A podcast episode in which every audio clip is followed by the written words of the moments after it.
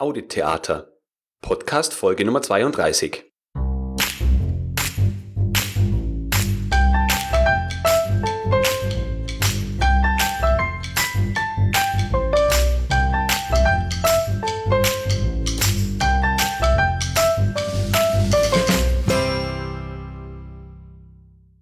Hallo und ganz herzlich willkommen zu einer neuen Episode des Podcast Qualitätsmanagement on Air. Wie immer mit mir, Florian Frankl. In der heutigen Episode führen wir ein kleines Theaterspiel auf mit drei Personen.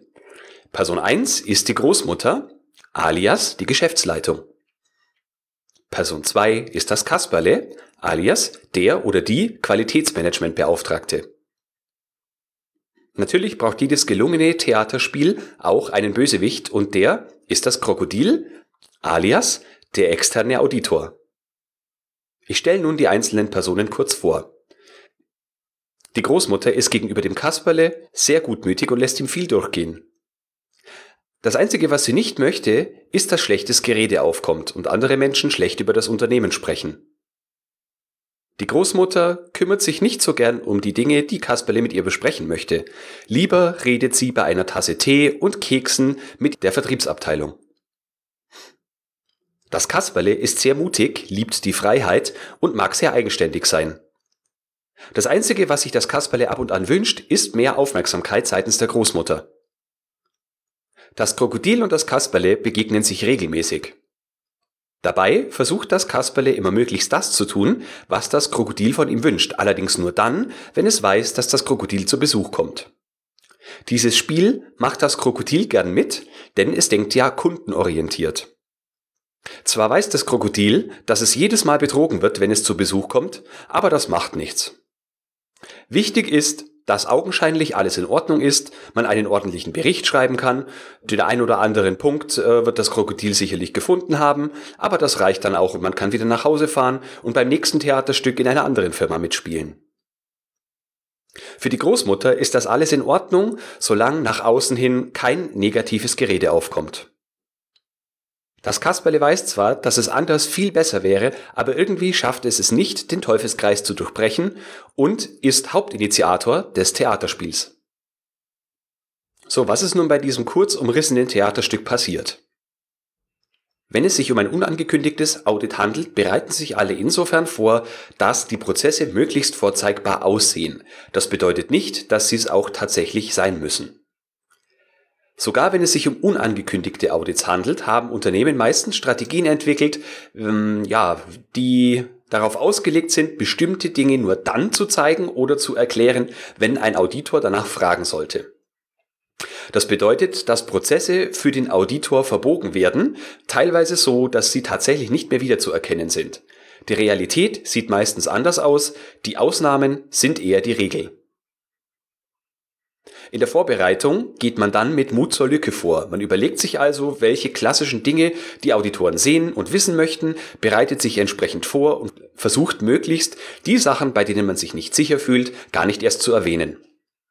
In manchen Unternehmen herrscht regelrechter Reformstau vor der Vorbereitung auf ein Audit. Da werden keine neuen Dinge angepasst und möglichst auch keine Änderungen mehr durchgeführt, damit man sich noch in den letzten Wochen auf ein bevorstehendes Audit vorbereiten kann, damit dort alles auf in Anführungsstrichen Hochglanz poliert ist. Dadurch, dass die Auditoren selbst wissen, dass die Unternehmen so vorgehen, bedeutet das, dass die Audits nicht den gewünschten Effekt erzielen. Auditoren, insbesondere von Zertifizierungsstellen, denken kundenorientiert, denn ihr Unternehmen möchte ja auch im nächsten Jahr den Auftrag der Firma bekommen, die sie heute auditieren. Das bedeutet, dass sich manche Zertifizierungsauditoren thematisch eher an der Oberfläche bewegen und nicht sehr weit in die Tiefe vordringen. Wenn dann ein gutes bis sehr gutes Ergebnis für die Unternehmen dabei herauskommt, dann ist es meistens nicht sehr repräsentativ im Vergleich dazu, wenn ein großer Kunde kommt, der äh, deutlich andere Dinge im Fokus hat und etwas genauer hinsieht.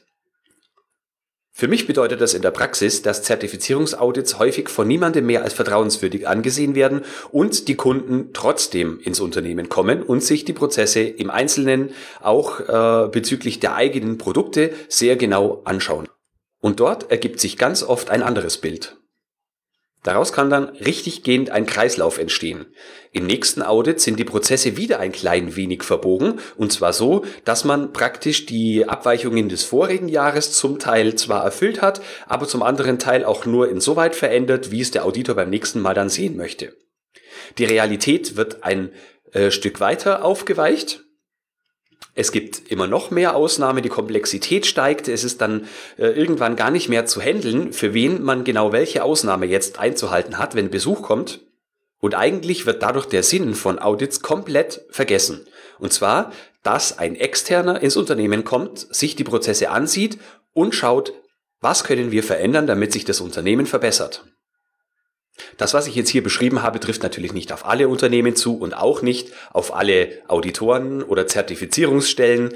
Ähm, aber dieser Effekt begegnet mir doch relativ häufig. Und es ist gar nicht so einfach, dass man nicht in dasselbe Fahrwasser kommt, sondern es kostet schon Anstrengung, sich richtig zu verhalten. Und es ist auch eine Sache der Kultur im ganzen Unternehmen.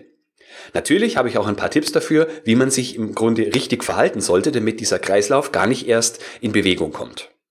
Man sollte alle Menschen im Unternehmen derart schulen und trainieren, alle Prozesse so transparent und eindeutig halten, dass theoretisch ein Auditor jederzeit ins Unternehmen kommen kann und dort ein funktionsfähiges System vorfindet, in dem es möglichst wenig Ausnahmen von den Regeln gibt. Wenn wir das in unserem Unternehmen hinbekommen, dann können wir Audits als Möglichkeit schätzen, unser Unternehmen stetig zu verbessern. Es reicht aus meiner Sicht aber nicht, wenn wir als Qualitätsverantwortliche die einzigen sind, die so denken und handeln. Im Prinzip muss es eine äh, gesunde Auditkultur im Unternehmen geben, die nicht von heute auf morgen zu etablieren ist. Alle Mitarbeiter und Führungskräfte sollten äh, sich der Bedeutung der Audits bewusst sein und sollten auch dabei mithelfen, wenn es darum geht, die Maßnahmen der vorangegangenen Audits umzusetzen. Bei Abweichungen, die von Auditoren benannt werden, bedeutet das, dass wir unsere Systeme verbessern, statt Scheinwelten aufzubauen. Denn genau diese Scheinwelten werden uns oft genug in irgendwelchen Audits zum Verhängnis. Wir stolpern darüber und letztendlich wird genau das Gegenteil dessen erreicht, was wir eigentlich erreichen wollten. Sie sollten immer langfristig denken, denn jedes Audit bringt Sie potenziell näher an Ihr Ziel. Ich hoffe, der Vergleich des Audit-Theaters war für Sie nicht zu weit hergeholt. Ich persönlich fand das Bild sehr passend. Dabei habe ich das nicht selbst erfunden, sondern es gibt ein Buch von Lars Vollmer, das sich im Prinzip äh, mit Theaterspielen der Geschäftswelt beschäftigt. Er hat auch einen eigenen Podcast und ich werde die entsprechende Podcast-Folge in den Show Notes verlinken. Es ist die Folge Nummer 70, Audits Business Theater in zwei Akten. Ich habe dann daraus ein Theaterspiel mit den eben drei erwähnten Personen, der Großmutter, dem Kasperle und dem Krokodil gemacht und denke, das kann ganz gut als Beispiel dafür dienen, wie wir uns teilweise durch diese Theaterstücke äh, selbst im Weg stehen, nur Aufwand verursachen und uns tatsächlich im Unternehmen nicht weiterentwickeln. Wie immer können Sie mir dazu auch Ihre persönlichen Kommentare schicken. Die Shownotes sowie auch alle Möglichkeiten zur Kontaktaufnahme mit mir finden Sie auf der Seite www.q-enthusiast.de Schrägstrich Podcast Schrägstrich Folge 032 für die 32. Podcast-Folge. Zwischen dieser und der letzten Podcast-Folge sind sechs Wochen vergangen.